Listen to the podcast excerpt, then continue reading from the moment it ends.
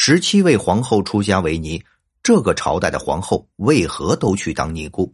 真相令人难以置信。在老百姓眼中，皇后往往与雍容华贵等形容词挂钩，他们的生活高高在上，贫穷与苦难似乎与他们没有半点关联。不过，当国家覆灭后，这些曾经的人上人根本无法习惯由奢入俭的生活。更难以承受精神上的失落，于是灭国皇后们纷纷选择寄身于空门，从青灯古佛处寻求解脱。由于北朝时期大多数王朝都崇尚佛教，所以当时的佛教在中原有非常高的地位。北朝时期各地寺庙林立，仅洛阳一地就有多达一千三百座寺庙，全国总共有超过两百万名出家人。由于和尚尼姑无需从事劳动生产，且能享受地主阶级的特权，僧侣可以将国家划拨的土地租借给老百姓，还能向民间放高利贷，通过这种方式积累财富。由此，北朝时期的僧人物质生活非常优越。或许这也是皇后们选择出家的原因之一。当然，除了物质上的富足外，北朝皇后出家还有些其他原因。例如，寺庙的清净环境有利于保养身体。此外，寺庙还能为政治敏感的亡国皇后提供庇护。总而言之，寺庙成了亡国皇后栖身的不二之选。与其说皇后出家后住在寺庙里，倒不如说他们搬进了养尊处优的别院中。可以说，尼姑皇后在寺庙获得的生活待遇与皇宫中并无区别。从私生活上来看，比起被打入冷宫，住在寺庙里更加自由。相传汉明帝时期，佛教流传到中土，于洛阳开枝散叶；曹魏时期，佛教思想被传扬到河南地区；西晋时期，佛教获得了更广阔的发展空间，传播速度进一步提高；北魏时期，佛教于中国达到首个巅峰。北魏总共有十七位皇帝。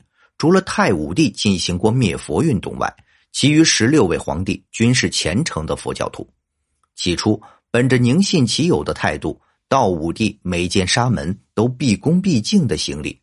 后来，道武帝又发现佛教可以有效的收揽人心，于是便于都城大兴佛寺，在全国各地兴建寺庙。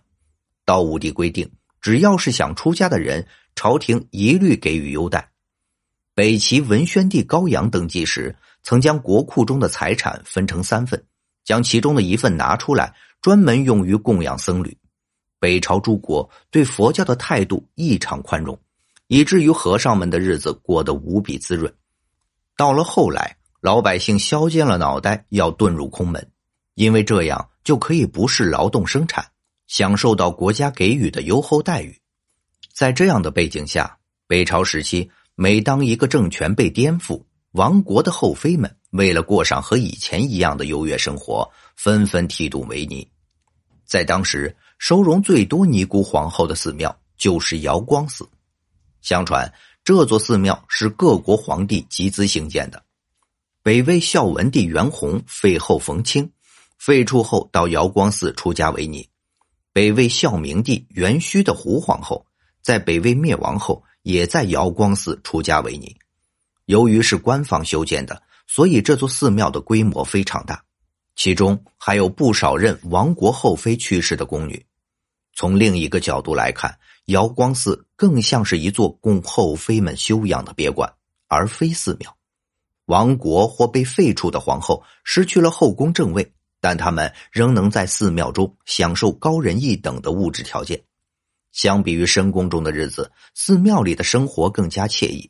后妃不但能过着和以前一样的生活，甚至还少了宫闱内的繁文缛节，不再受各种规定的拘束。在当时，不少成为尼姑的后妃有非常放荡淫乱的私生活，一时间，世人所认识的清修之地竟成了淫乐的场所，着实令人难以置信。好了，以上就是本期的内容。如果您喜欢我们的节目，欢迎订阅、点赞、转发，感谢大家的支持。